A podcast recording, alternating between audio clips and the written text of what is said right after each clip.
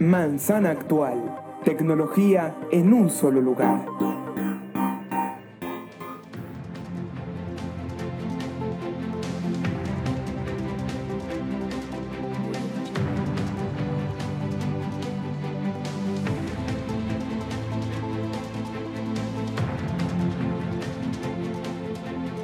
Titulares. Apple comienza a trabajar con tecnología de LG para un futuro iPhone plegable. El CEO de Apple, Tim Cook, afirma que todavía no existe la suficiente tecnología para poder hacer un Smart Glass. ¿De qué trata todo esto? Apple ha difundido una segunda beta de iOS 11.1 que incluye además de nuevos emojis se ha criticado mucho la carga rápida del iPhone 8 y 8 Plus. ¿Qué tenemos que decir al respecto? Todo esto y mucho más en Manzana Actual.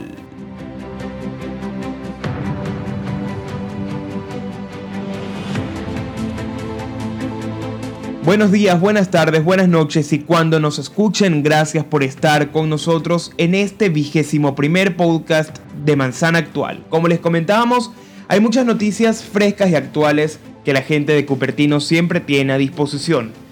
Vamos a arrancar hablando de la intención que tiene Apple de empezar a trabajar con eh, algunos displays que eh, ha diseñado LG con pantallas plegables para de dispositivos al tiempo futuro. Ya Apple entonces está trabajando con eh, LG Displays de acuerdo al sitio coreano de Investor y Apple dice que esta es una nueva aventura en la que quiere entrar, aunque todavía no hemos escuchado nada eh, que sea certero sobre una posible incursión de la gente de Cupertino en la tecnología plegable. De hecho, ya sabemos algunas eh, características del iPhone que viene para el año que viene y no se ha hablado aún de esto. Pero eh, no es la primera vez que se habla de que, de que Apple está trabajando con displays que puedan ser doblables o plegables. De hecho, el año pasado ya se había comentado esto cuando LG empezó a hacer una producción masiva de, eh, estos displays y se pensaba que Apple podría haber sido uno de los partners con los que estaba trabajando eh, esta marca LG, pero eh, no se terminó de confirmar esta información. LG se ha dedicado en mucho tiempo a perfeccionar la tecnología de pantallas OLED para la gente de Apple. De hecho, han sido algunos de los que han provisto a la gente de Cupertino para el iPhone X y todo esto da una, una muestra de lo bien que han trabajado juntas estas dos compañías de tecnología y nos da entonces una, un posible indicio de cómo podría llegar a ser una pantalla plegable o una pantalla con una tecnología superior a las que conocemos tradicionalmente. Lo mínimo que se podría esperar es que esto llegue para el año 2019. Todavía queda un poco por esperar, pero eh, me da mucha confianza saber que Apple ya empieza a trabajar con esto porque hay muchísimas compañías del mundo que le dan mucha importancia para poder eh, ofrecer tecnología plegable que además es tan cómoda y es tan eh, utilitaria en estos tiempos porque se puede adaptar a cualquier tipo de necesidad. Entonces es cuestión de esperar porque yo creo que va a llegar no, muy tarde. Les recordamos que nos pueden seguir en nuestras redes sociales arroba manzana actual tanto en Twitter como Instagram y nuestra página web www.manzanaactual.com. Tim Cook ha hecho unas declaraciones que a mí en lo particular me han llamado mucho la atención, quizás me han decepcionado un poco, pero creo que es lo más ajustado a la realidad. Y es que para él eh, todavía no existe la tecnología suficiente y necesaria para poder producir unas gafas, unos lentes, unos smart glasses que sean de buena calidad o hacerlos de una forma de calidad. Cuando leo esto, eh, yo lo primero que pensé es que eh, ellos se refieren a esto en el sentido de que no hay la suficiente calidad para poder ofrecer algo a un precio accesible, porque eh, sabemos más que es más que conocido que todos estos productos necesitan una gran inversión y en estos momentos Apple eh, por lo que se siente, no quiere inventar mucho en cuanto a la producción de estos dispositivos. De hecho, él lo decía como que hoy en día eh, puedo decirles que, que no existe la suficiente tecnología para hacerlo de una forma de calidad. el display de tecnología que se necesita es, eh, implica muchísimos retos y que además la forma de ver, la calidad y todo esto todavía no están aquí. Es decir, que no están todavía al alcance de la gente de Cupertino. Haciendo una, una revisión, una lectura en la entrelínea, yo entendería que sí están, pero son muy costosos para poder hacer algo que sea de calidad y accesible para el público. Recordemos que la gente de Google lleva ya tiempo trabajando en la tecnología de, gafas de realidad aumentada, pero también tenemos que eh, fijarnos que llevamos ya un tiempo sin escuchar muchas novedades sobre este producto de la gente de Google, la Google Glass. Pero eh, yo creo que eso todo tiene que ver con la eh, mejora de los prototipos con los que ya se ha trabajado y todo esto a la larga podría representar una mejora sustanciosa en los dispositivos que vamos a ver eh, próximamente llegando. Ya tenemos, por ejemplo, dispositivos de pulsera, los relojes, los Apple Watches disponibles. Son relojes, es, es indumentaria, es algo que en una época era un accesorio, pero ahorita está adaptado a la tecnología. Imagínense yo, por ejemplo, que utilizo gafas, poder utilizar gafas con, eh, como las de Google Glasses, pero que sean con tecnología de Apple. Sería eh, fantástico porque implica tener la tecnología en mi cara directamente. Nada, nada mejor dicho que esto. Así que queda todavía esperar un poco. Yo creo que Apple quiere ir sobre seguro, no quiere adelantarse. Estoy seguro que ya en sus oficinas, en sus eh, matrices están trabajando directamente en esto y que a largo plazo va a ser la forma en la que encontraremos todos los dispositivos para que eh, la realidad cumpla con lo que se necesita para poder ser lo más accesible y lo más útil en cuanto a la tecnología.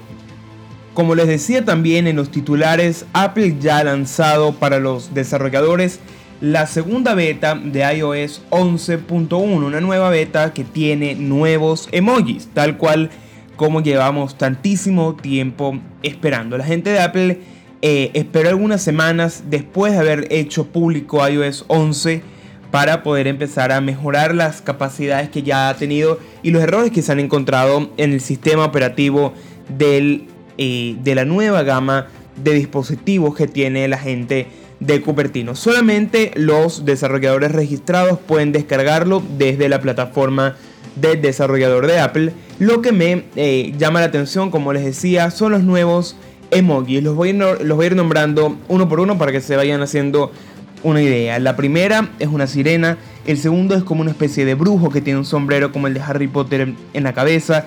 El tercero es uno que dice grosería, fantástico para cuando querramos expresarnos utilizando nada más un emoji. Eh, otro tiene un, lente único como, como los que utilizan nuestros abuelos para ver cosas de cerca. Una especie de, de Tinkerbell o de hada madrina. Un vampiro, una cara como de, locura, una cara pidiendo silencio. Y algo que también me llama la atención, que me parece que es muy bueno porque eh, le da mucha más calidad a los emojis que ya tenemos, es que han sido rediseñados algunos emojis que ya existían dándole muchísima más eh, realidad, características que los hacen dejar de ser tan artificiales para que sean más reales. Por ejemplo, la abeja pasa de ser una simple caricatura ser una especie de, de, para tener muchas más características propias de una abeja, un caracol, el pulpo, la ballena, el delfín. Así que todo esto lo vamos a poder encontrar a partir de la llegada de, la, de esta nueva oficial, de la beta oficial de iOS 11.1. Sabíamos que cuando Apple incorporó el Face ID en el iPhone X, no lo haría únicamente para dejarlo en una simple incorporación al teléfono que eh, estamos seguros que puede marcar parte de su historia. Para nada. De hecho, la gente de Cupertino tiene planes ya a futuro con esta nueva incorporación de tecnología. Ya sabemos ya se especula que el iPhone eh, del año que viene va a incluir, por ejemplo, Face ID y Touch ID, pero también se dice que el iPad Pro del 2018 podría incluir esta, este feature de True Depth en la cámara para hacer la función del Face ID. Algo que me parece llamativo, que me da curiosidad, es cómo podrá ser el display final del iPad Pro, dado que el, el tamaño en el que se encuentra ubicado el borde del, eh, de la pantalla para ubicar el Face ID actualmente en el iPhone es eh, da forma, tiene una forma muy particular. La pregunta es si con el iPad Pro tendría la misma ubicación. Esto, todo, toda esta información es de acuerdo al analista de KGI Securities, ya nuestro más que conocido Ming Chi Kuo, que eh, comenta que Apple empezaría a introducir esto para darles muchísima más competitividad. También mejoraría la capacidad de iOS 11 y de los dispositivos equipados con cámaras TrueDepth, que son además eh, un desarrollo, un ecosistema de desarrollo que va a beneficiar seguramente a la gente de Cupertino. De acuerdo a Cubo, eh, predice que los dispositivos iOS van a estar equipados con cámara TrueDepth a partir del 2018 todos y que eh, incluye al iPhone X en el 2018 y el nuevo iPhone y el nuevo iPad para todas estas nuevas tecnologías que están incorporando. Por todo esto, es posible pensar que los desarrolladores ya empiecen a poner mucha más atención en el TrueDepth, en, la, en el reconocimiento facial y en muchas más cosas que permiten utilizar y aprovechar la capacidad del reconocimiento facial para el uso de las aplicaciones. Ya sabemos, por ejemplo, que la gente de Snapchat lo ha utilizado para, para implementar filtros eh, particulares, así que no dudo que a largo plazo sea una incorporación que se haga con muchísimo buen pie.